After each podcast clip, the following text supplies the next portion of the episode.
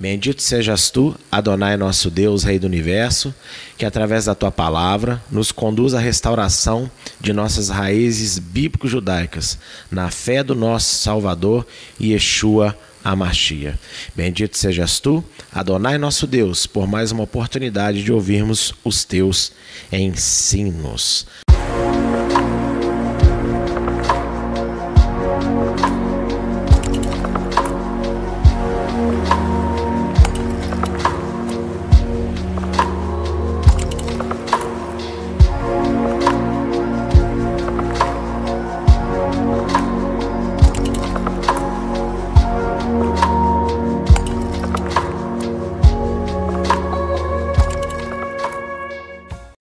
Nós estamos na 14 aula das cartas de Paulo e na 12 parte sobre o estudo de Romanos.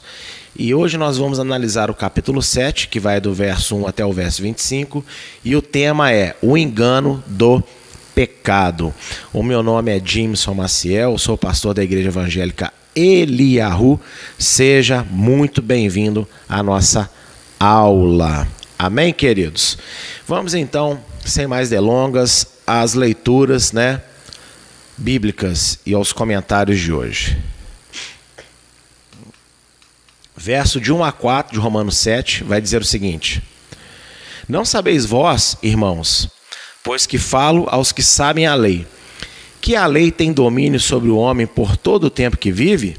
Porque a mulher não está sujeita ao marido, enquanto ela viver, está-lhe ligada pela lei, mas, morto o marido, está livre da lei do marido. De sorte que, vivendo o marido, será chamada adúltera se for de outro marido. Mas, morto o marido, livre está da lei, e assim não será adúltera.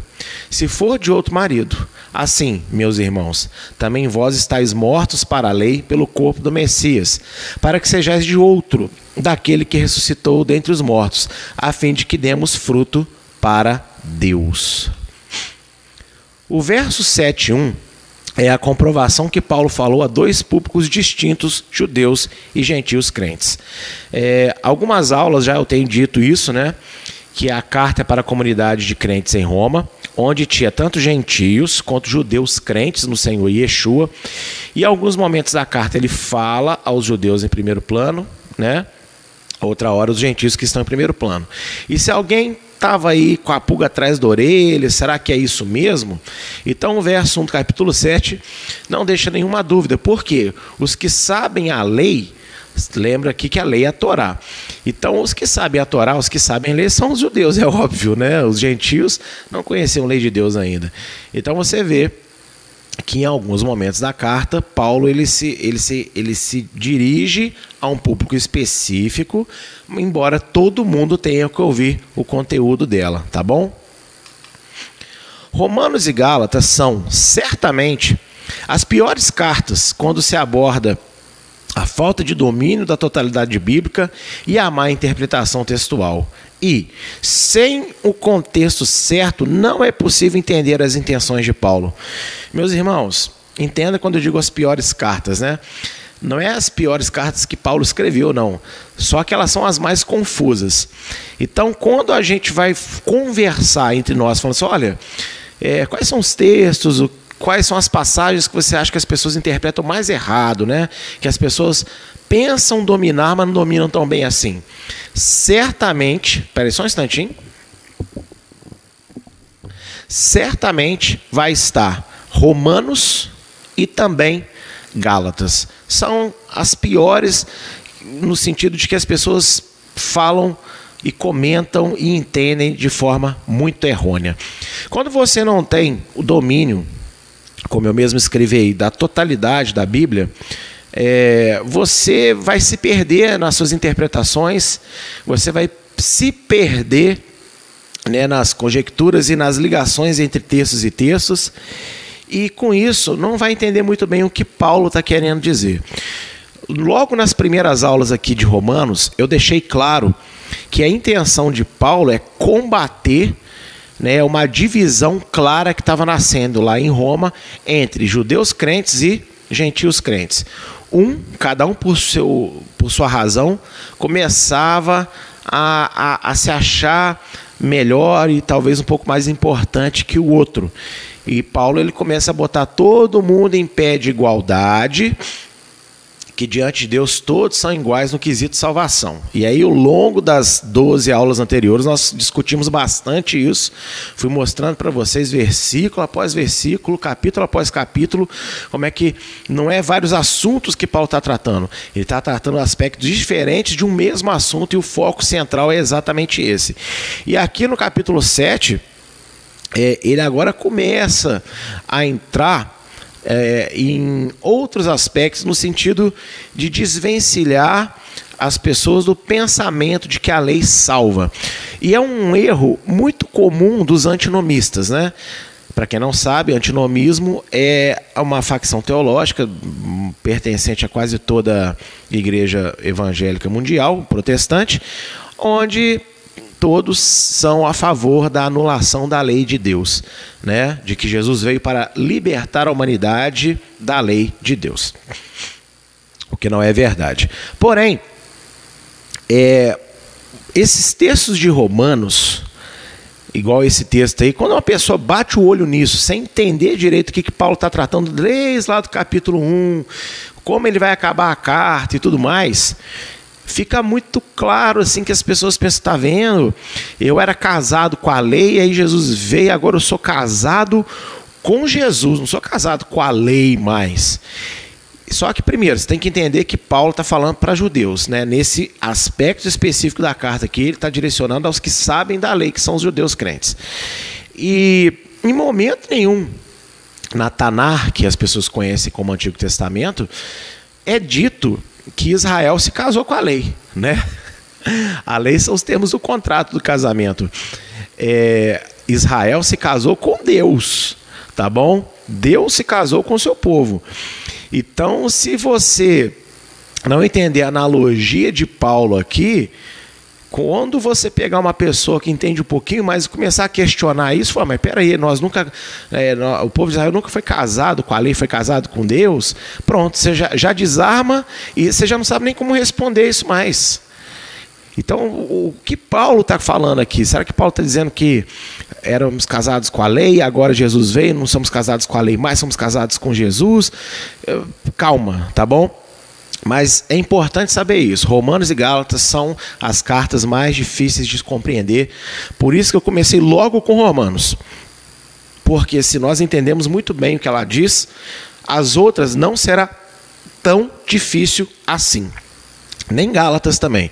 Daqui você pode ter certeza que a escola de restauração da Igreja Evangélica Eliahu vai se dedicar a explicar as cartas de Gálatas. Tá bom? Se os antinomistas estiverem certos ao afirmarem que a fé exime as pessoas da obediência à lei, Paulo não só cumpriu as condições que Deus impôs para se conhecer um falso profeta, mas colocou o Senhor Yeshua na mesma posição. E ele não fez isso. É, as pessoas desconhecem quais são os critérios que Deus determinou para que a gente conheça um falso profeta, um falso sonhador, ou seja, um falso líder. Porque profeta, às vezes as pessoas têm muito como aquele cidadão ou aquela mulher que vem e anuncia o futuro, anuncia o oculto, né? O profeta ele também ele tem uma função de indicar o caminho. Então, se através de sinais e maravilhas depois o profeta indica um caminho errado, Será que tem como a gente saber que ele é um falso profeta? Porque como que eu vou saber que o caminho que ele está me indicando é errado? E Deus ele foi muito claro em Deuteronômio 13, é um texto que eu sempre recorro a ele. Deus deixou aqui especificado o como a gente identifica um falso profeta. E você tem que entender que nós identificamos, como eu disse, falso profeta, um falso sonhador, é, um falso sacerdote, um falso levita, um falso pastor atualmente, o falso reverendo, e também até um falso Messias, um falso Cristo. E olha só o que, que Deus mesmo disse. Quando o profeta ou sonhador de sonhos se levantar no meio de ti e te der um sinal ou prodígio, e suceder o tal sinal ou prodígio de que te houver falado, dizendo: Vamos após outros deuses que não conhecestes e sirvamo-los, não ouvirás as palavras daquele profeta ou sonhador de sonhos, porquanto Adonai vosso Deus vos prova, para saber se há mais Adonai vosso Deus de todo o coração e com toda a vossa alma. Aí você pensa, tá vendo? É simples então, né, pastor? Se chega o profeta, se chega alguém e faz um sinal, dá um conselho que resolve a minha vida, e eu acredito, e depois ele me convida a adorar outro Deus que não seja é, o Senhor através de Jesus Cristo, então fica fácil. Ô irmão, se uma pessoa chegar falando isso abertamente nos dias de hoje, né? Espero eu que a maioria dos crentes fala, você está doido, né? E resista com facilidade. Não, não é assim, simplesmente. Vamos adorar outros deuses. É só, vamos ali adorar o, o sombra prateada, né? Inventei aqui um novo Deus. Vamos ali adorar o sombra prateada. Porque não, a pessoa tem, um, tem, tem uma maneira que você convida as pessoas a adorar outros deuses. Você pode usar o nome de Adonai e não estar se referindo ao Deus criador dos céus e da terra, tá bom? Você pode estar usando o nome Jesus e Yeshua e não estar se referindo ao Filho de Deus, que nasceu, morreu e ressuscitou e vive está para todo sempre. E no verso 4 e 5, Adonai então vai acabar de recitar para nós como que a gente identifica o falso profeta e como que ele seduz as pessoas à adoração enganosa. Após Adonai vosso Deus andareis, a ele temereis, e os seus mandamentos guardareis, e a sua voz ouvireis, e a ele servireis, e a ele vos achegareis. Aquele profeta ou sonhador de sonhos morrerá, pois falou rebeldia contra Adonai vosso Deus, que vos tirou da terra do Egito e vos resgatou da casa de servidão, para te apartar do caminho que te, que te ordenou Adonai teu Deus, para andares nele, assim tirarás o mal de meio de ti. Ou seja, como que eu conheço então uma pessoa que se diz de Deus, mas é enganosa? Ela convida as pessoas a esquecer, a abolir, a anular, a deixar de lado os mandamentos de Deus, as ordenanças do Eterno.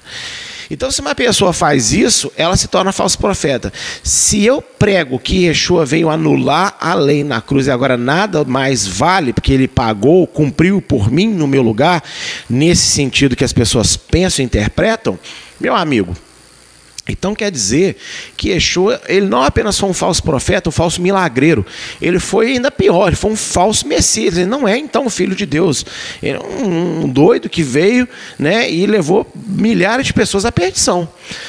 E, e ele é o Filho de Deus, ele é o Messias, ele é o Cristo verdadeiro, porque ele não fez isso, tá bom?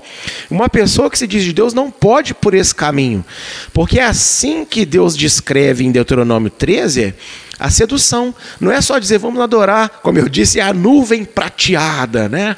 A sombra prateada, aliás. Não. Ele vai dizer o seguinte: olha, vamos fazer isso aqui e aquilo ali é contrário à lei de Deus. Ou ele diz: olha, vamos deixar de fazer isso, porque Deus não liga para essas bobeiras, mas não. Isso também é contrariar a vontade de Deus, o caminho que Deus ensinou, tá bom? E em Romanos 3,31, o próprio Paulo responde de forma simples essa questão. Anulamos a Torá, a lei, pela, por causa da fé? E ele diz: de jeito nenhum. Em hebraico, essa expressão é halila, que significa maldito seja eu. Ou, né, longe de mim querer um negócio desse, né? Ou como diziam os antigos, Deus me livre, né? Assim, pois é, é mais ou menos isso. Então o que, que ele diz? Anulamos a lei por causa da fé? De jeito nenhum. Antes, ou seja, pelo contrário, a gente estabelece a lei. E você não estabelece a lei poeticamente, como é, muitos muitas igrejas históricas, né, que são mais rebuscadas nos seus estudos, elas usam um argumento assim que eu, eu morro de rir, não em deboche, mas porque eu fiz, meu Deus, abre os olhos dessas pessoas, que elas dizem assim: não, o mandamento é bom, a lei de Deus é boa, mas aí tem sempre um mais, né? Aí, no final das contas, a lei é bom, o mandamento é bom, mas graças a Deus que Jesus tirou ela da nossa vida. Então não faz sentido. Como é que assim é bom, mas precisou acabar? Né? Então é contraditório. Então a fé estabelece a lei, estabelece a obediência e não acaba de destruir ela, tá bom? Não é por aí, ok, queridos? E os antinomistas não estão certos nessa, nesse pensamento que a fé em Yeshua exime as pessoas da obediência à lei.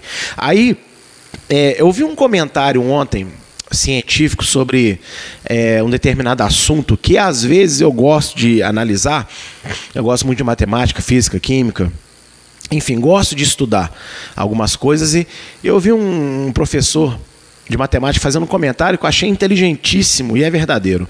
Às vezes as pessoas se apegam mais ao conceito do que à verdade científica do fato. Ou seja, as pessoas querem tanto defender aquele conceito que está enraizado nelas, que quando você é, consegue achar uma falha no conceito, aí você cria um outro conceito por cima para explicar a falha do conceito. E aí você vai acumulando falha em cima de falha, falha. daqui a pouco você está aquele caminhão de explicação para uma coisa que seria bem mais simples. E sobre essa a questão da anulação da lei, é tão claro, né? Biblicamente falando, você não tem base para isso. É, os escritos de Paulo são a única base que as pessoas têm para falar isso. Só que os escritos de Paulo não levam a isso, ele está tratando de outras questões. E para você falar que Paulo combatia a obediência da lei de Deus, você tem que ignorar todo o Primeiro Testamento. Daí vem a necessidade de chamá-lo velho, né? De que tipo assim, ele é santo, ele é bom, ele é palavra de Deus, mas ele não vale mais. A maioria dos ensinos que você vai ver nas igrejas hoje é assim: o que o Novo Testamento diz sobre? Por que, que levam esses temas? O que o Novo Testamento diz sobre determinado assunto? Porque a teologia normativa cristã diz que se não estiver no Novo Testamento, então não é doutrina para a vida de ninguém. Porque tem que estar repetido no Novo Testamento.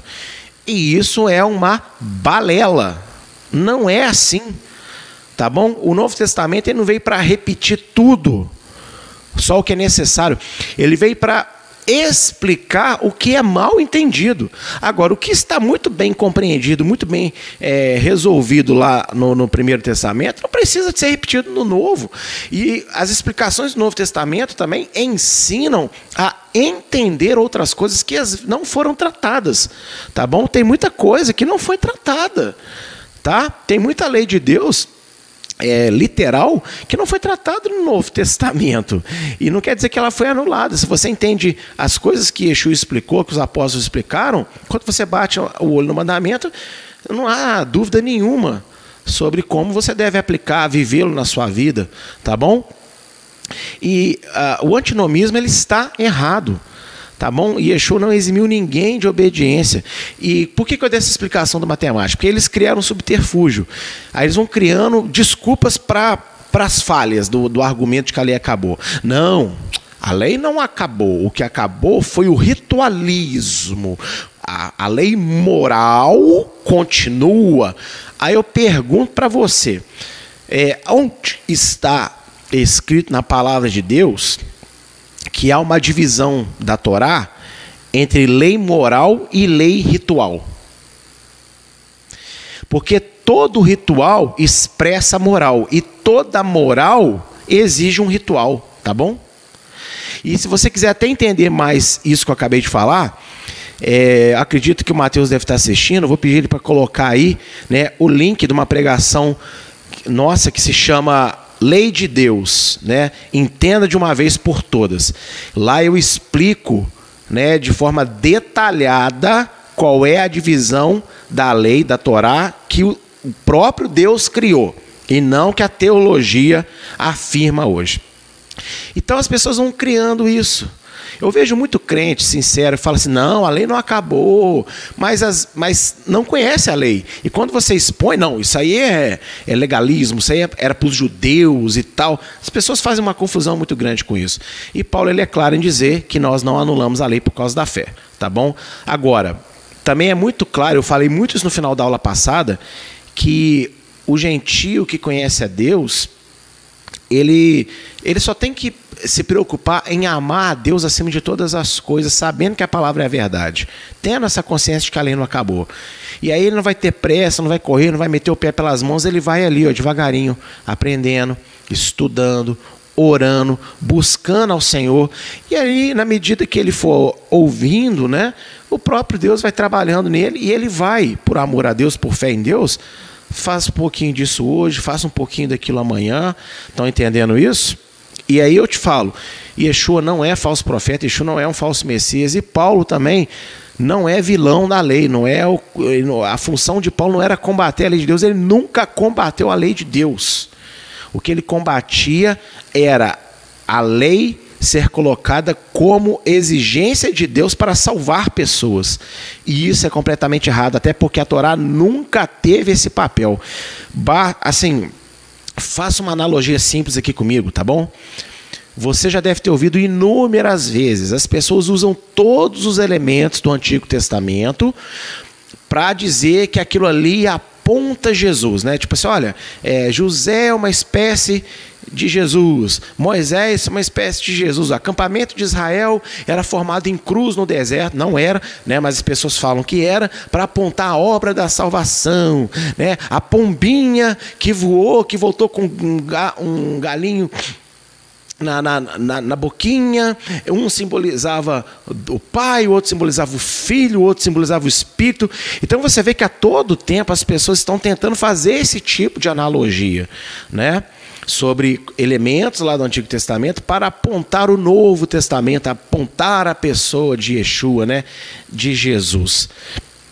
E, meus irmãos, é, você precisa de perceber então o seguinte: já que todo mundo faz essa analogia, vamos fazer uma também. Se a lei salva, Deus tinha que ter mandado Moisés para ensinar a lei para Israel no Egito. Aí, lá no Egito, né? Eles teriam que passar um tempo, talvez umas gerações, guardando a lei de Deus. E depois que Deus visse que eles eram obedientes, falar, agora eu vou mandar as pagas e vou libertar vocês. Porque né, eu vou salvar vocês pelo mérito da obediência de vocês. E não foi isso que aconteceu. Então você vê que Deus não fez dessa maneira. O que Deus fez foi enviar Moisés, libertar Israel através de milagres eles não mereciam aquilo, eles estavam já misturados na cultura egípcia já há muitos anos, inclusive. Também eram idólatras, como o povo egípcio era idólatra. E Adonai era mais um deus para eles, né? não era o único deus. Tá? Quem pensa isso, pensa errado. Algumas pessoas do povo tinham esse conceito, mas a maior parte do povo saiu do Egito cheio de idolatria. E a gente vê isso expressado de forma natural no, no decorrer da caminhada entre Egito e Canaã. Então veja que Deus lá atrás não salvou Israel por mérito de obediência, salvou Israel por misericórdia né? Que a cruz é misericórdia. E após ter sido salvo, Deus então dá regras para Israel, porque eles foram salvos para servir a Deus, não é só para sair do Egito. Assim também a cruz de Yeshua salva todas as pessoas dos seus pecados, não é só para aliviar elas das suas dores aflições, decepções da vida. Deus salva para que nós venhamos a servir a Deus. E como que a gente serve a Deus? Obedecendo à vontade dele. E onde que está a vontade dele? Na lei. Então, é uma analogia também, ok? Só que, na minha opinião, essa analogia faz muito mais sentido e fica bem claro para a gente entender essa questão de graça e lei, como funciona. Paulo, ao fazer a analogia para judeus da situação de uma viúva que se casa novamente, não estava preterindo a lei por causa do Messias. O seu foco era expor que a velha natureza, dominada pelo pecado, não é capaz de produzir frutos dignos a Deus. Por isso, o aspecto negativo da lei precisou morrer no corpo de Yeshua. Oh, amado, como eu disse, Israel nunca foi casado com a lei. Quanto mais os gentios, a humanidade. A humanidade nem sabia que existia Deus. Israel não era casado com a lei, Israel era casado né? Com Deus. Aí Yeshua veio e tomou a mulher do pai dele. Pensa aí um pouquinho, né? Não é, não é por aí. A analogia que Paulo está dizendo aqui para as pessoas é o seguinte: é, as pessoas estavam casadas aqui, quando ele diz casado com a lei, ele está falando do aspecto negativo da lei, tá bom? Qual que é o aspecto negativo da lei? Colossenses 2. Quando eu digo aspecto negativo, não é que a lei é ruim, tá? É que a, a lei de Deus, ela naturalmente expõe é, o lado ruim do ser humano, da, né, da, da natureza humana. E Yeshua veio libertar desse aspecto. Que aspecto é esse? Colossenses 2, de 12 a 14. Sepultados com Yeshua no batismo, nele também ressuscitastes pelo, pela fé no poder de Deus que o ressuscitou entre os mortos. E, quando vós estáveis mortos nos pecados e na incircuncisão da vossa carne, vos vivificou juntamente com ele, perdoando-vos todas as ofensas, havendo riscado a cédula que era contrária que nos era contrária nas suas ordenanças, a qual de alguma maneira nos era contrária e tirou do meio de nós, cravando-a na cruz. Ô, irmãos, leia com atenção, interpretação básica de texto. É, Paulo não está falando aqui em Colossenses 2, verso 14, que ele tirou as ordenanças de Deus, que Yeshua tirou as ordenanças de Deus do nosso meio, porque a ordenança era contrária. Tá bom? A cédula através da ordenança. Ou seja, qual é o aspecto negativo da Torá, da lei? A lei aponta o que é certo. Então, quando você deixa de fazer, você erra. A lei aponta o que é errado. E quando você teima e faz a si mesmo, você erra. Então, toda vez que uma pessoa faz aquilo que é contrário à lei de Deus, né, vai no caminho contrário à vontade de Deus, que são os seus mandamentos, é escrito uma promissória, ó, fulano mentiu hoje, fulano adulterou, fulano é, comeu assim, fulano vestiu assado, fulano falou assim com outro, tudo aquilo que vai contra a palavra de Deus, né, a Torá de Deus, então é relatado no mundo espiritual uma cédula, ou seja, uma dívida. Quando você vai contra Deus, você então passa a ser devedor de Deus, porque você está devendo a Ele obediência, devendo a Ele o correto. E esta cédula, através das ordenanças, ou seja, a ordenança então, ao mesmo tempo que ela é boa, ela aponta para nós a verdade e a mentira, ela também tem esse aspecto negativo para nós, seres humanos, que ela relata diante de Deus, expõe diante de Deus as nossas falhas, a nossa desobediência, a nossa rebeldia contra Ele. E foi essa cédula que Yeshua anulou e tirou do nosso meio. Então é esse aspecto da lei que a humanidade era casada com ele e que Yeshua, então, na sua morte, anula. Você agora não é devedor mais de Deus. Tá bom? Então você não é devedor mais desse aspecto da Torá, né, que exigia uma punição, né, que cobrava de você uma dívida porque você desrespeitou a verdade de Deus. E Yeshua pagou esse aspecto da lei. Então esse aspecto da lei está anulado da sua vida. É exatamente isso que diz em Romanos 12, ó, em Colossenses 2 de 12 a 14 é o mesmo contexto aqui de Romanos 7. E Paulo ele diz aí também nesse texto acima de Romanos, né, que a velha natureza é incapaz, né, de fazer o que Deus se agrada, de gerar o fruto que Deus se agrada. E qual é o fruto que Deus espera? Lembra quando eu falei no início sobre dominar a totalidade bíblica?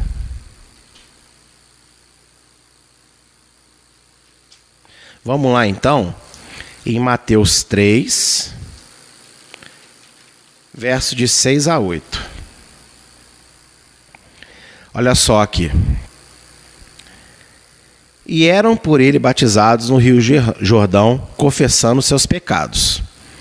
E vendo ele muitos dos fariseus e saduceus que vinham ao seu batismo, dizia-lhes: Raça de víboras, quem vos ensinou a fugir da era futura? Produze, pois, frutos dignos de arrependimento arrependimento. Então, quando as pessoas estão atreladas à dívida gerada pelo pecado, elas não são capazes de se arrepender. Tá bom? E assim produzir fruto digno desse arrependimento, mudança de vida. Então Yeshua vem, tá bom? E liberta as pessoas da lei é nesse sentido, mortos para a lei, em que sentido? Do aspecto de justiça que a lei exige, de pagamento da dívida.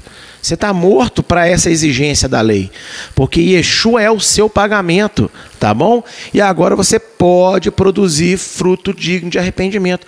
Agora, o que é arrependimento, gente? Techuvá, retorno. Então, se você agora tem que produzir fruto digno de arrependimento, uma vez que você não tem lei de Deus, como que você vai demonstrar fruto de arrependimento? Porque se você pecava contra Deus, desobedecendo a sua lei, e não existe mais lei, você não tem o que fazer de certo, então. Não faz sentido. Tá bom? Então o fruto do arrependimento é você ia contra a ordenança de Deus. Jesus livrou você da lei nesse sentido, da, do aspecto da cobrança, do pagamento da dívida. E agora você pode se arrepender. Ou seja, você pode então praticar o que você errava sem o peso da dívida. Você está quitado a sua dívida. Você pode então ir lá e viver o mandamento pela fé. Tá bom? É, é, é simples assim de entender. Tá bom, gente? É simples assim. Verso de 5 a 6. Porque, quando estávamos na carne, as paixões dos pecados, que são pela lei, operavam em nossos membros para darem fruto para a morte. Mas agora temos sido libertados da lei tendo morrido para aquilo em que estávamos retidos, para que sirvamos em novidade de espírito e não na velhice da letra. Estar na carne é sinônimo da velha natureza dominada pelo pecado, ao contrário do dualismo que o cristianismo assumiu ao longo dos séculos entre corpo, que é ruim e inferior, e a alma ou espírito, que é bom, que é superior. Por isso que você vê muitas pessoas dizem, ah, é, é carnal espiritual, né? físico espiritual. Então as pessoas, baseadas nessa palavra de Paulo, elas pensam que tudo que é material é ruim e é inferior.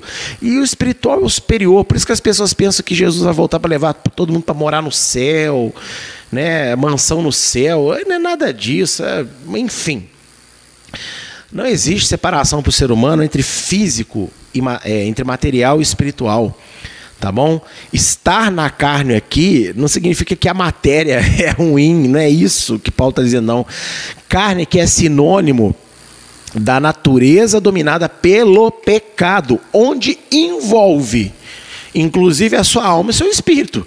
Uma pessoa que não nasceu de novo em Yeshua, o espírito dela está morto dentro dela, no sentido de corrompido pelo pecado. A alma dela está corrompida, então ela está na carne. Agora, uma pessoa que está no espírito, que é espiritual, a alma dela foi purificado, o espírito dela é novo. Né? Deus não só limpou o espírito, Deus deu um espírito novo, um fôlego novo de vida, né? apegado a Deus. E a vida que ela leva no corpo dela agora pode ser uma vida agradável a Deus. Então, quando Paulo fala de carne nas suas cartas, por favor, não entenda como corpo físico. Não é isso. É uma vida apegada a um estilo contrário a Deus, ou seja, que vive na paixão mundana, contrária à palavra de Deus, a corrupção. Isso que quer dizer carne, tá bom? Não tem nada a ver com fi, diferença entre material e espiritual. Não há essa divisão, tá? Se você é, é um um baita de um obreiro de Deus na casa de Deus, que as pessoas admiram você, você faz várias coisas e que, né?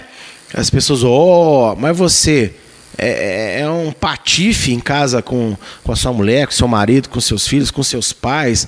No seu trabalho você leva o nome de crente, né? E aí faz várias falcatruas. Então você pode rodopiar, falar em língua, profetizar e tudo isso acontecer de verdade, vindo de Deus. Mas você é carnal. Que você, né, apesar de, de expressar espiritualidade, na, no seu cotidiano, no seu dia a dia, você é igual a qualquer outra pessoa. Ninguém vê luz em você, ninguém vê justiça em você.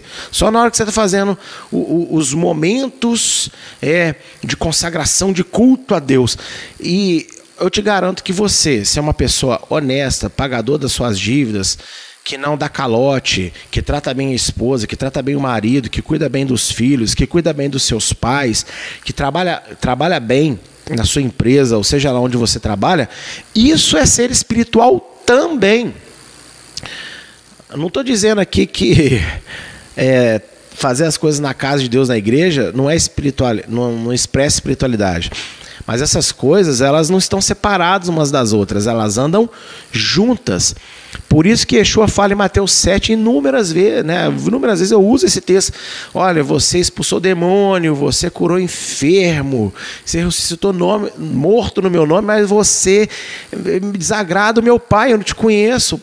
Porque essas coisas aqui, elas são espirituais, mas viver o seu dia a dia. Um, um, um cristão que vai para a faculdade, que estuda, né, ou está na escola estudando, ali você tem que ser espiritual também. Tá bom? Por quê? Porque o ser humano ele não, não separa espírito do corpo. Entenda isso. No dia que o espírito separar do corpo, amigo, você morre. E aí a sua alma adormece. Por isso que existe ressurreição. Ressurreição é necessário, porque o ser humano não fica consciente na separação do corpo com o espírito.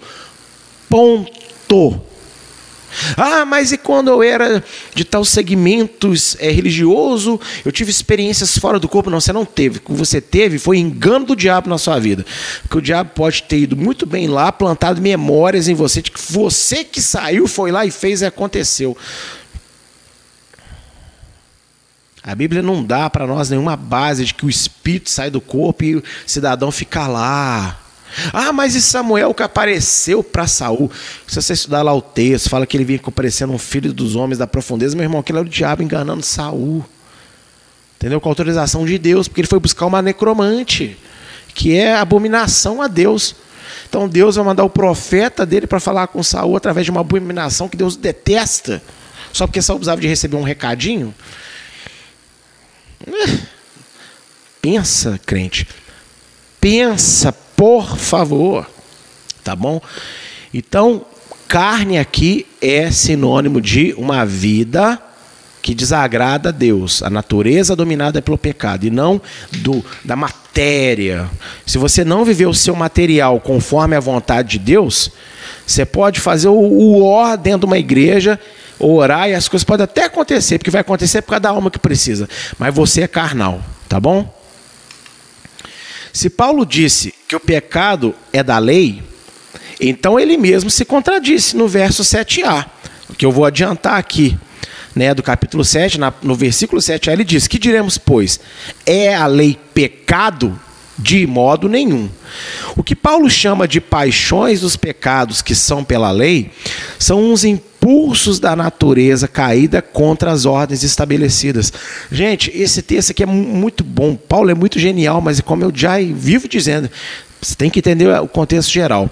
Então, olha só, as pessoas deduzem, ó, as paixões dos pecados que são pela lei. Então, a lei traz paixão pelo pecado. Pelo amor de Deus. Então, você está dizendo que a lei é pecado com outras palavras. E Paulo já responde isso. Então, é, ó, eu estou dizendo que a lei é pecado? De jeito nenhum. Não é isso que ele quer dizer. O que, que ele quer dizer então? Que a natureza caída, a nossa natureza caída, ela tem impulso pela rebeldia, tá bom? Ela, né, chamada em hebraico Yetzirará, inclinação ao mal. E lá em Gênesis 11, verso 4, nós vemos que a, a, a, a sociedade ela é reconstruída após Noé. Noé era um homem justo diante de Deus, né? Tanto que ele foi instrumento de Deus para preservar a existência da humanidade. E como todo mundo veio de Noé, era para aquela a geração da Torre de Babel ser top em fé, em conhecimento de Deus, né? Que Noé passou as gerações futuras, seus filhos e netos, tudo aquilo. Mas Quando chega ali, eles querem construir uma torre para não serem espalhados por toda a terra. E você tem que entender que ser espalhado por toda a terra era mandamento de Deus lá em Gênesis. Povoai a terra, sujeitai, ou seja, a, humanidade tinha que se espalhar pelo planeta. E depois do dilúvio, eles claramente não queriam fazer isso. Então a, a, a, a natureza caída do homem, ela vai contra a ordenança de Deus. Tá bom? Então, esse, isso que significa paixão dos pecados, que é pela lei. Quando Deus fala assim, não matarás, aí a pessoa tem aquele impulso miserável de ir lá e querer matar. Deus falou que não vai matar, então aquilo fica ali. E uma vez eu vi um, uma, uma pegadinha do Silvio Santos, né? Lembra as pegadinhas do Silvio Santos? Mas isso é muitos anos, mais de 10 anos, mas eu me lembro dessa pegadinha.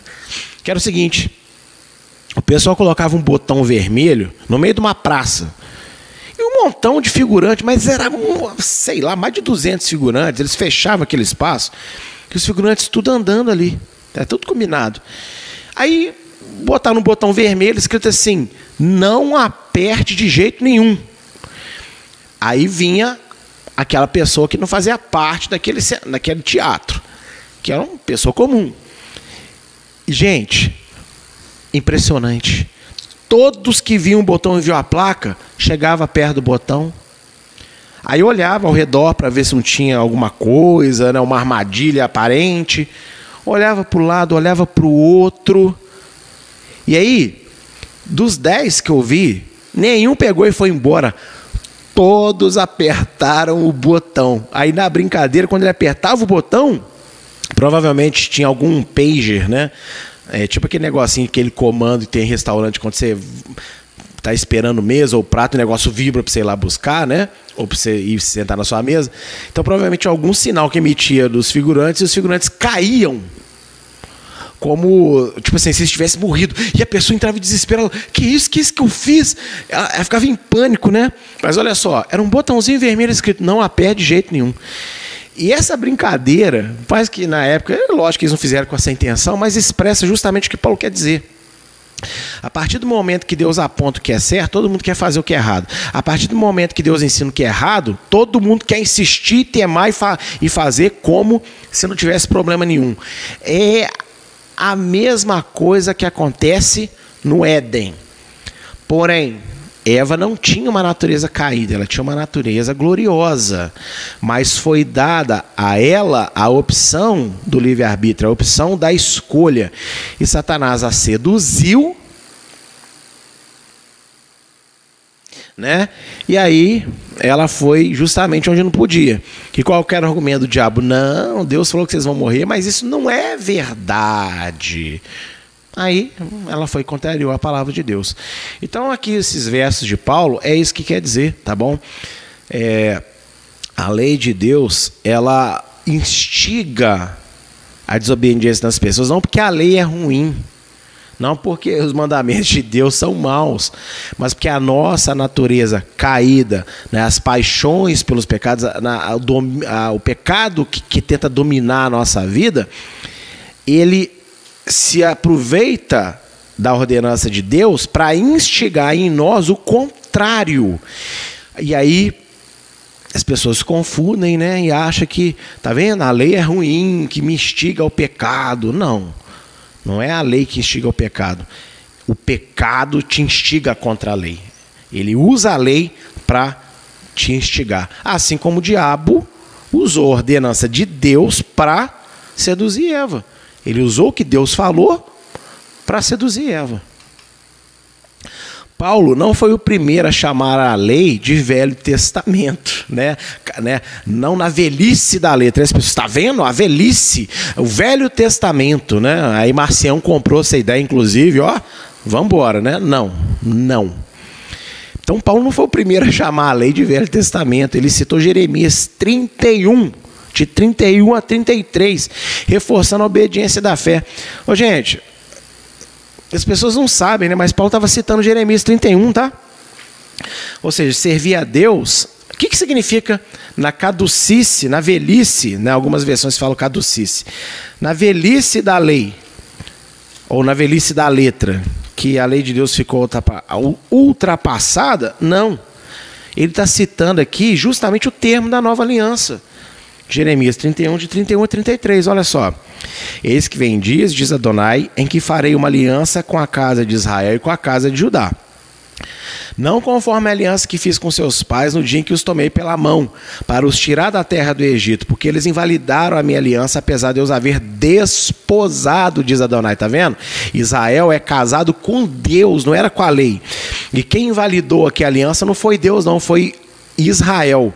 Mas essa é a aliança que farei com a casa de Israel depois daqueles dias, diz Adonai. Porei a minha lei no seu interior, escreverei no seu coração, e eu serei o seu Deus e eles serão meu povo. Ou seja, estava escrito nas pedras, nas tábuas que Moisés escreveu e também no rolo do Torá, as ordenanças. E o povo desobedeceu o que está escrito. Então, a, lei, né, a vontade de Deus escrita perdeu o poder sobre as pessoas por causa do pecado. E aí o que, que Deus faz? Uma nova aliança. Então tudo aquilo que eu quero, que eu gosto, que está escrito na pedra e na, na, no rolo da Torá, eu então agora vou fazer com que isso vá para dentro do coração das pessoas. Então, isso que significa servir a Deus em novidade de espírito, não na velhice da letra. Paulo não está chamando o mandamento de Deus de velho, de ultrapassado, de coisa desnecessária. Ele está citando a, a, a nova aliança, onde apenas o conhecimento do que foi falado e escrito não é capaz de santificar ninguém e manter, ou pelo menos a maioria das pessoas, salvas. Porque elas, elas olham para isso aqui, elas leem, mas elas, ah, Agora, quando ela aceita Yeshua, é perdoada do pecado e passa a ter o Espírito Santo dentro dela, aí muda. Entendeu? Ela passa a ter poder de Deus para viver. E lá em Ezequiel 36, de 26 a 27, é um texto que se correlaciona com Jeremias 31. Eu quero ler também. E vos darei um coração novo, e porei dentro de vós um espírito novo. E tirarei da vossa carne o coração de pedra, e vos darei um coração de carne. E porei dentro de vós o meu espírito, e farei que andeis nos meus estatutos, e guardeis os meus juízos, e os observeis. Se você ler Ezequiel 36, isso aqui é uma referência clara à nova aliança de Jeremias. Então a nova aliança ela envolve colocar a lei de Deus no coração. E aí, né, tipo assim, ah, tá vendo a lei de Deus está no meu coração. Então, pronto. Não, não é isso. Significa que Deus vai colocar em você amor para fazer. E não só amor, mas também poder para fazer, porque ele vai alterar a sua natureza. O coração de pedra aqui, e é, isso é né, a velhice da letra. É o conhecimento da verdade, mas sem poder e fé genuína para viver a verdade. Então o Espírito Santo vem e agora você tem poder, tem fé bem direcionados. Assim como o, nosso pai na fé Abraão teve na época dele, o rei Davi teve também. Eram poucas as pessoas que tinham. E não tem nada a ver, tá? Com aquele negócio que se ensina, não, Deus derramava o espírito só sobre três classes de pessoas: sobre profeta, sobre sacerdote e sobre rei. Onde está escrito isso? Está escrito isso em lugar nenhum todo cidadão do povo que era obediente a Deus e justo, Deus derramava o Espírito Santo naquela pessoa. Só que não era em profusão na maioria, porque a maioria vivia na caducidade da letra, em desobediência, impulsionado pela velha natureza. Poucos eram aqueles que se salvavam, infelizmente. Tá bom? Verdade que você carrega, que você prega, que você acha o must, né? Nossa, isso aqui, olha que informação poderosa. É, não está escrito em lugar nenhum. Tá? Então, todo aquele que tinha a fé genuína em Deus e obedecia pela fé, esse recebia o Espírito Santo. Ou você acha que Ana não foi cheia do Espírito Santo? Ruth não foi cheia do Espírito Santo? Tá entendendo isso? Boaz não foi cheio do Espírito Santo. Então, gente, é, né? Tá bom? Então, espero que vocês tenham entendido isso que servir a Deus em novidade de espírito, não na velhice da letra, não está se referindo que a lei é velha, mas é o que? A natureza caída que tornou ineficaz a obediência. E aí o Espírito Santo agora morando dentro da pessoa, colocando a lei dentro dela, vai fazer com que a obediência agrade a Deus e seja feita da maneira correta. Verso 7 a 12. Que diremos, pois? É a lei pecado? De modo nenhum. Mas eu não conheci o pecado senão pela lei Eu não conheceria a concupiscência se a lei não dissesse: não cobiçarás. Mas o pecado, tomando ocasião pelo mandamento, operou em mim toda a concupiscência, porquanto sem a lei estava morta o pecado. E eu, em algum tempo vivia sem lei, mas vindo o mandamento, reviveu o pecado e eu morri. E o mandamento que era para a vida, achei que me era para a morte, porque o pecado, tomando ocasião pelo mandamento, me enganou e por ele me matou. Assim, a lei é santo, o mandamento santo, justo e bom. É exatamente o que eu acabei de explicar para vocês nos slides anteriores. A natureza caída usa a verdade de Deus contra Deus e contra nós, por causa da nossa natureza, né? por causa da nossa apego, nossa inclinação à rebeldia. É o que, né, como eu expliquei, Satanás fez com Eva, usou a palavra de Deus contra Eva, pervertendo aquilo ali. E é o que acontece até hoje, tá bom? A lei de Deus é muito mais que um conjunto de regras que dizem faça ou não faça. Ela expressa qual é a vontade de Deus. E é por isso que a natureza caída do homem, ao ser sujeita à lei, sem ser pela fé, sofre, é oprimida e também é instigada à rebeldia. O pecado, que é né, alusão a Satanás, engana desde o Éden ao dizer que não haverá morte em desobedecer. É o que eu já expliquei também. Gente, nesse texto aqui, quando Paulo fala do pecado, isso aqui é uma alusão ao diabo. Tá bom? Você, tem, você deve entender isso. Isso aqui é uma alusão a Satanás e os seus demônios. E desde o Éden estão trabalhando para enganar você. Não, não tem problema desobedecer. Não, não é assim. Deus não se importa. E é o mesmo discurso dele lá. Não, Deus sabe que no dia que você comer, você vai se tornar igual a ele. E tal. E está testando vocês. E... Aí deu no que deu, né? A gente está aí nessa bagunça até hoje. E muita gente continua vivendo em bagunça na sua vida por causa disso. Tá bom? Então a natureza caída, quando ela é exposta à lei de Deus, se não for pela fé, a verdadeira fé que agrada a Deus e a verdadeira fé tem que levar ao conhecimento do Filho de Deus, de Yeshua, porque talvez alguém diga, ah, então os judeus têm muita fé porque eles guardam a lei. Primeiro, não é todo mundo em Israel que guarda a lei, não. Alguns judeus guardam a lei hoje em dia, não todos. A maioria guarda tradição, frequenta a sinagoga, mas lei mesmo não guarda. Então, assim, se o judeu guardasse a lei pela fé que agrada a Deus, eles já reconheceriam que Yeshua é o Messias. Tá bom? Então, eles acreditam no que fazem, mas não é a fé ainda que agrada a Deus, não. Você pode ter certeza disso.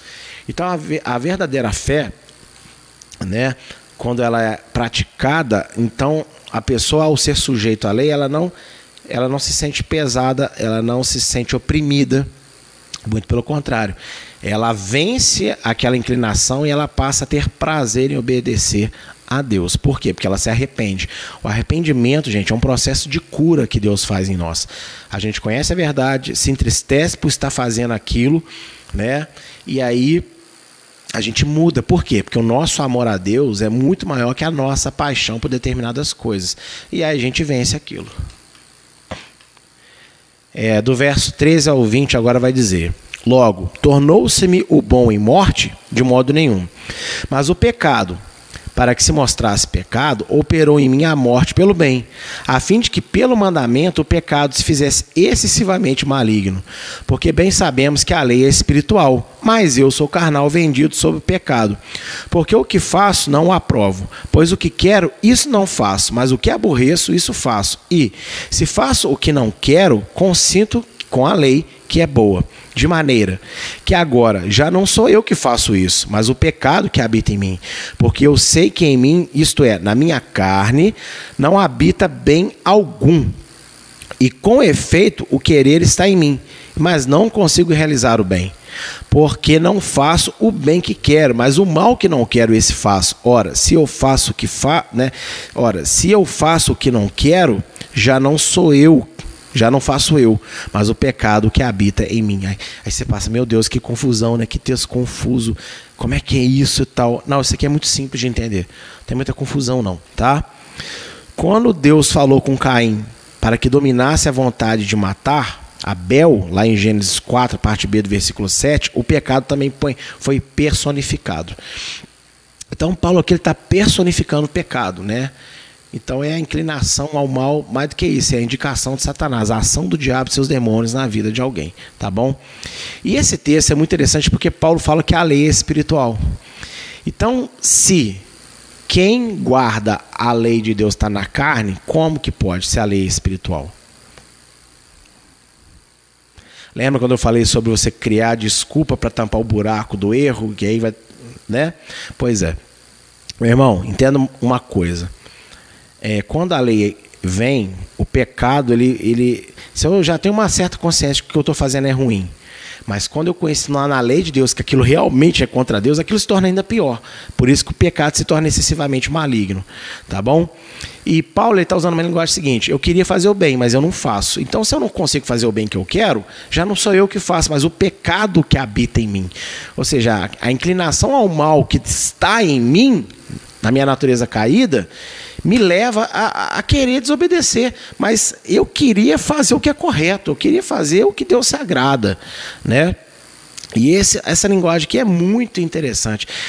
Tá vendo? Então a gente precisa de entender isso daqui. Tá bom? Ele, Paulo chama a lei de Deus de espiritual.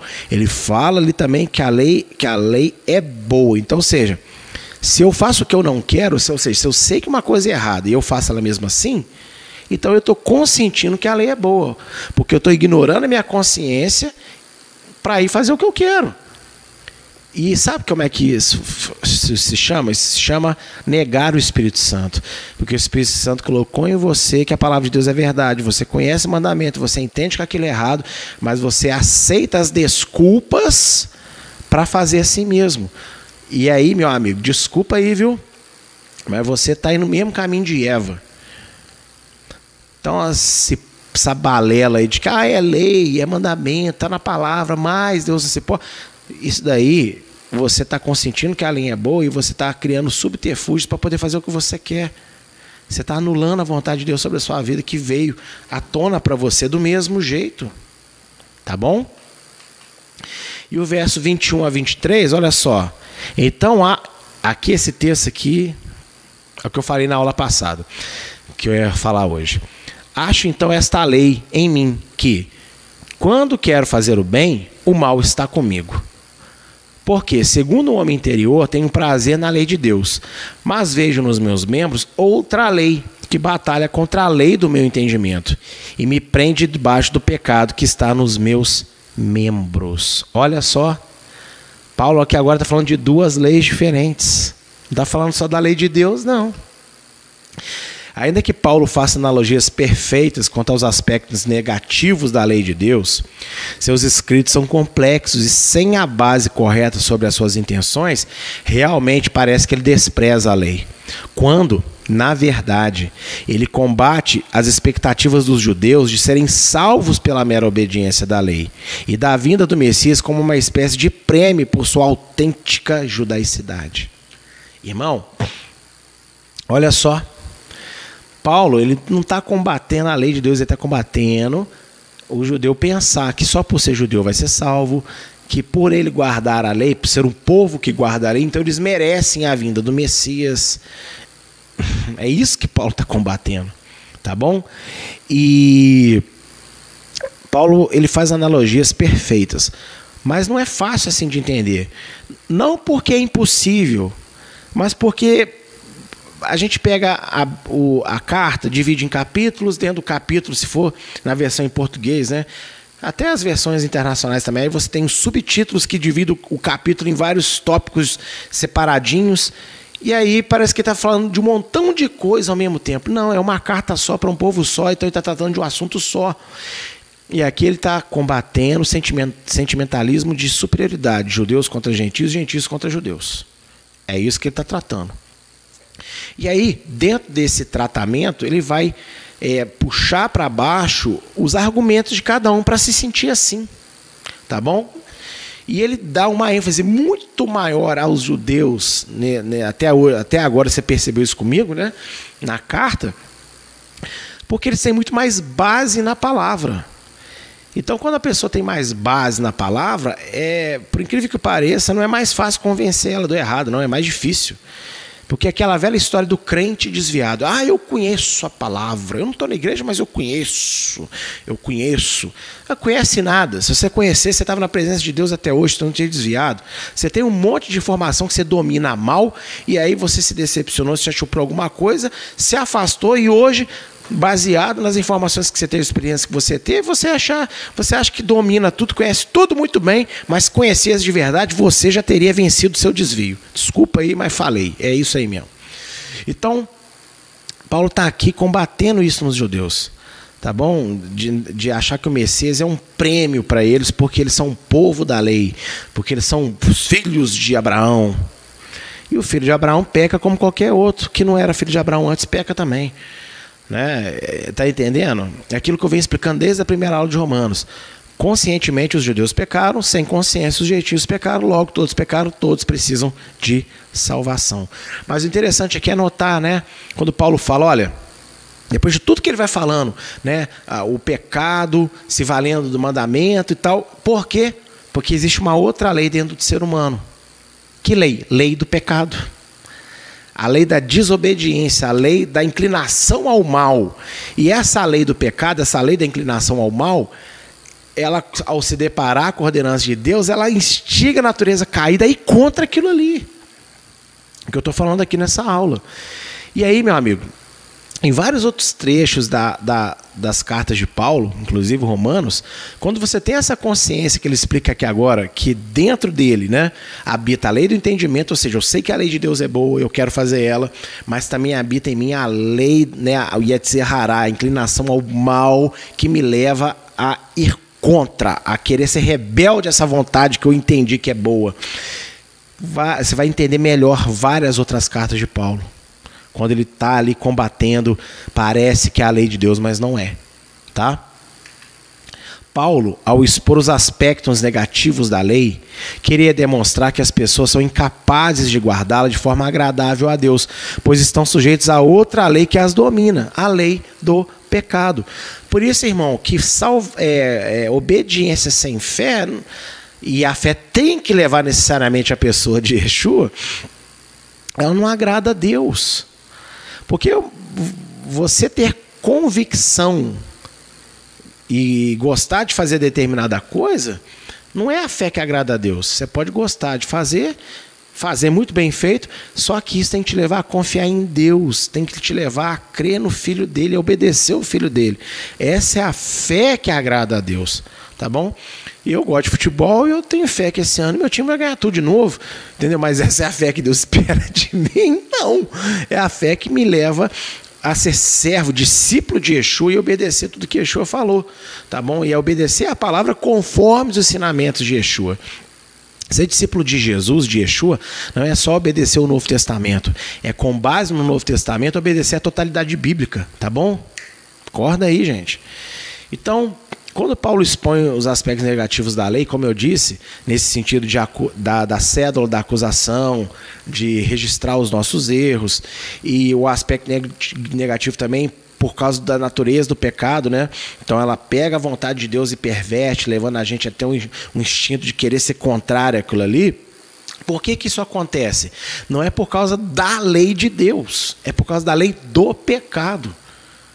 O Yetserhará, inclinação ao mal. Então a natureza caída, a lei do pecado, o Yetserhará, isso leva com que a gente perverta a lei do eterno.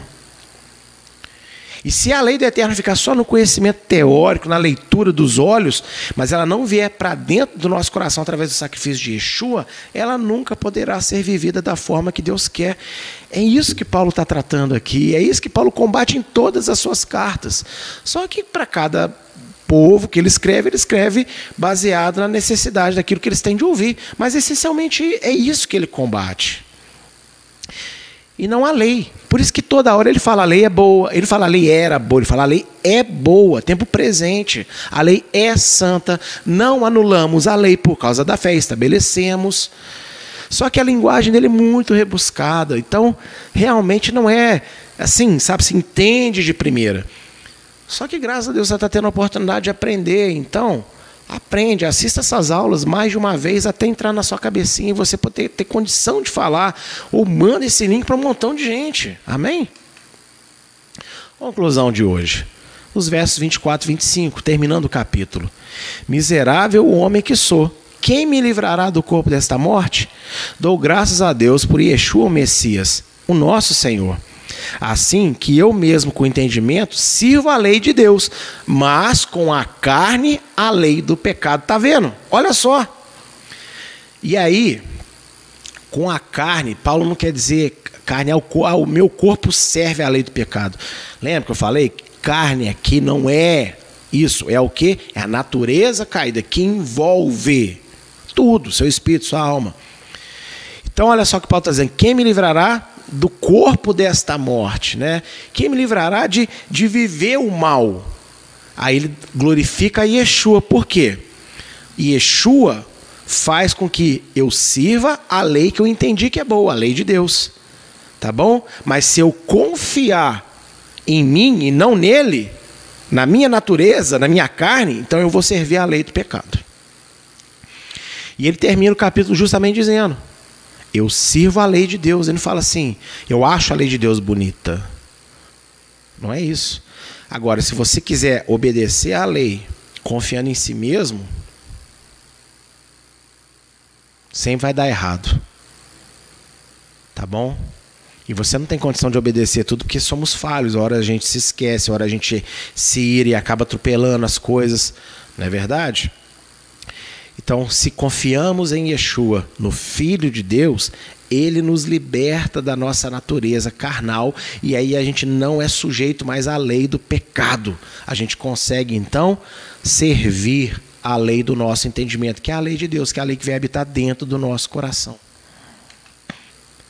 Paulo, citando que o seu entendimento servia à lei de Deus, jogou por terra qualquer argumento teológico de que defendia a anulação da lei por causa da fé na morte e ressurreição de Yeshua.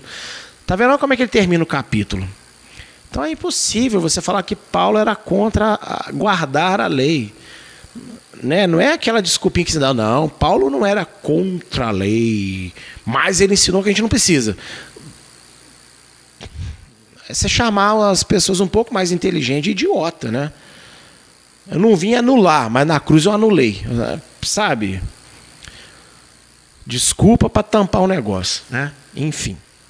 Então veja bem,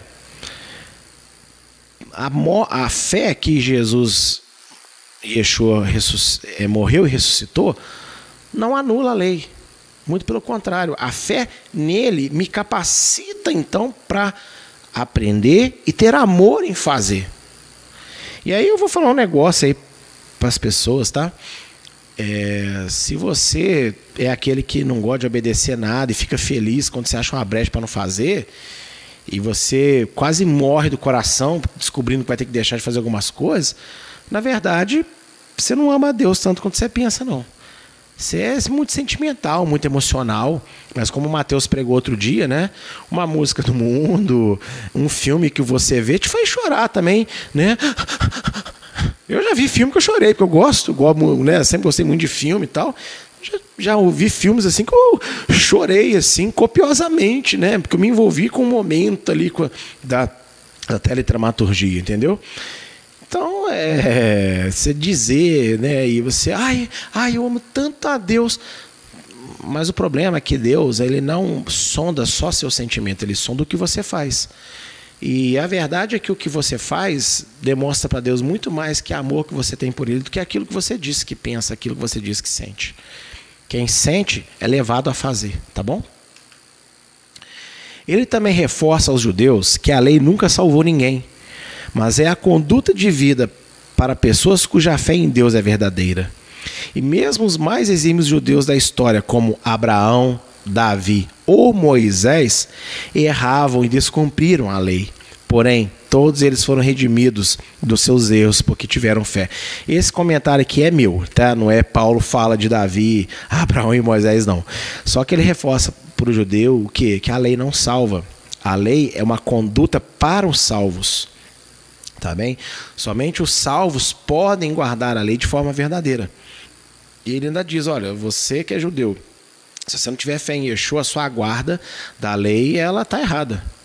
Tá bom? Então você confia em Yeshua e aí você vai ver como que a sua guarda, a lei, vai agradar a Deus. É o que aconteceu com o próprio Paulo. Paulo nunca deixou de guardar a lei de Deus, porque se converteu, né? E deixou de ser judeu e virou cristão, no sentido de é, a igreja cristã agora é uma nova instituição colocada por Jesus na terra. Não.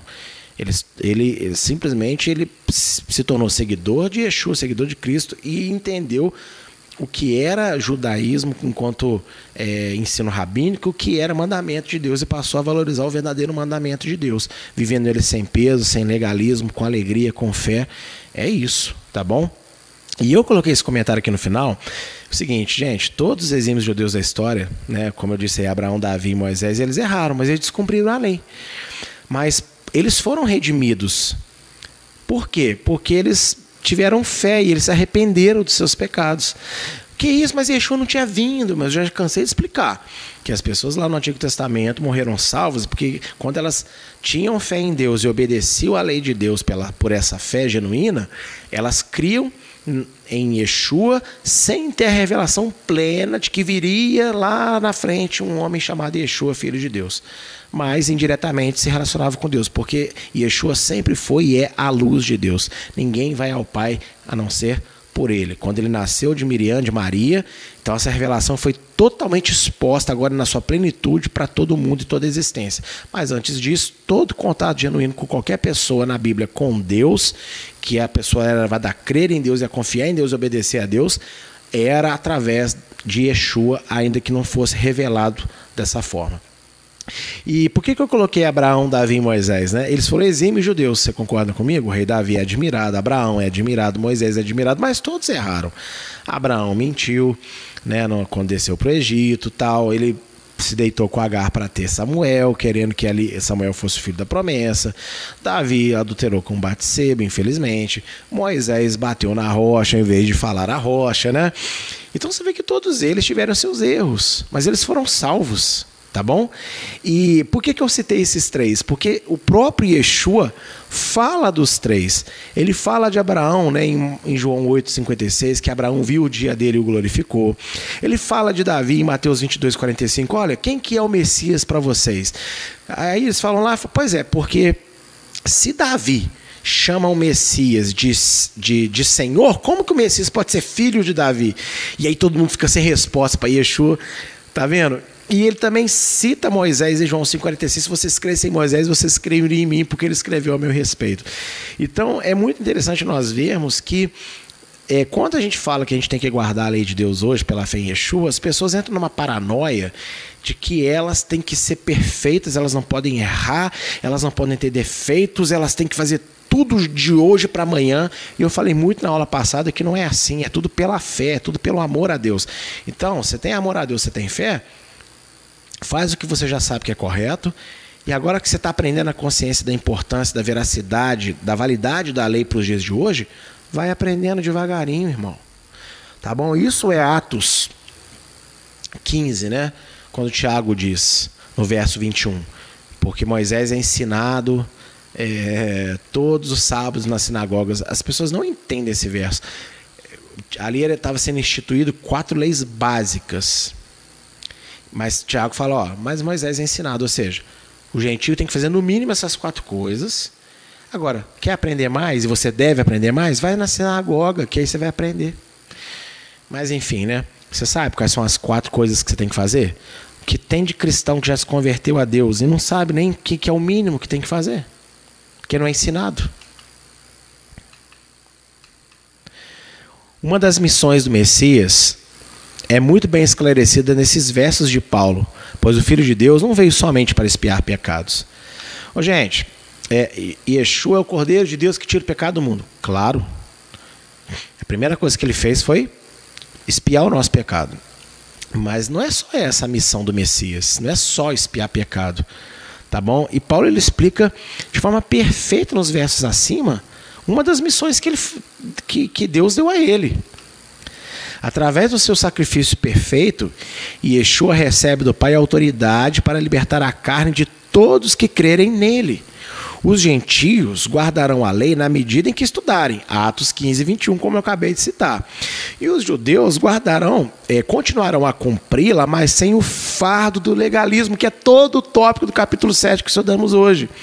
Todos viverão pela fé em obediência, pois a lei do pecado, que antes incitava à rebeldia, foi plenamente vencida por Yeshua. E Isaías 49, verso 6 diz o seguinte: Pouco é que sejas meu servo para restaurar as tendas, as tribos de Israel. Também te dei por luz aos gentios. É uma profecia clara ao Filho de Deus, a Yeshua. Yeshua vem para salvar Israel, mas Deus mesmo fala: é pouco, a sua obra é tão excelente que é muito pouco que você só salve Israel. Você também vai salvar toda a terra. E aí em Apocalipse 14, 12, que é uma vez que a gente fala muito aqui, a perseverança dos santos, ou seja, tanto Israel quanto os gentios, qual que é a perseverança? A fé em Jesus, a fé em Yeshua e os mandamentos de Deus. A fé em Yeshua, em Jesus Cristo, leva você a obedecer, tá bom? E Atos 10, 38, é muito importante eu falar dele aqui, para encerrar a aula, quando eu falei sobre a inclinação ao mal, que essa inclinação no mal, ela também é uma alusão ao próprio diabo. E esse eu quero ler com vocês, apesar de eu até saber ele de cor. Mas Atos 10, 38. Olha só. Como Deus ungiu a Yeshua de Nazaré com o Espírito Santo e com poder, o qual andou fazendo bem e curando a todos os oprimidos do diabo, porque Deus era com ele. O que é ser oprimido pelo diabo, então? Se você entende né, que a lei do pecado é uma alusão também aos poderes das trevas, né? Você vai entender o que o diabo fez com Eva lá, quando ele oprimiu Eva. O que é opressão? Pessoa, talvez você pense que ah, a pessoa que ela tá muda e não fala, a pessoa que ela tá enferma numa cama. Lógico, tudo isso Deus liberta também quando tem origem demoníaca. Mas a opressão é literalmente uma consciência rebelde contra Deus, rebelde contra a vontade de Deus, rebelde contra o, é, a, a, a lei de Deus. Essa é a opressão maior tá bom? Você pode estar cheio de saúde, cheio de dinheiro, feliz da vida, mas se você está contra o mandamento de Deus, contra a vontade, a santidade de Deus, toda a sua felicidade, conforme é descrito em Malaquias, conforme é descrito no Salmo 73, naquele grande dia vai se tornar uma ladeira abaixo e não vai ter onde você se agarrar para se salvar. Então as pessoas acham que às vezes salvação é para quem sofre, para quem, né? Ai, e é aquela pessoa que tem tudo na vida, tem dinheiro, é feliz, tem amigos, tem tudo. Essa pessoa, então, não, não, como que você prega evangelho para uma pessoa dessa? Se você acha que salvação é, é premiação ou é alento de Deus para os sofrimentos da vida. Salvação é libertação da opressão do diabo. A maior opressão é quando ele leva, né, através de tudo que está no mundo, as pessoas a terem um estilo de vida contrário à verdade da palavra, contrário à lei de Deus. Amém? Então, esse é o engano do pecado. O engano do pecado que faz você ir contra a verdadeira fé, faz você ir contra a verdadeira obediência e faz muitas vezes, né, usando os escritos de Paulo, achar que Paulo era contra a obediência à lei de Deus. E não era nada disso. E essa foi a aula de hoje.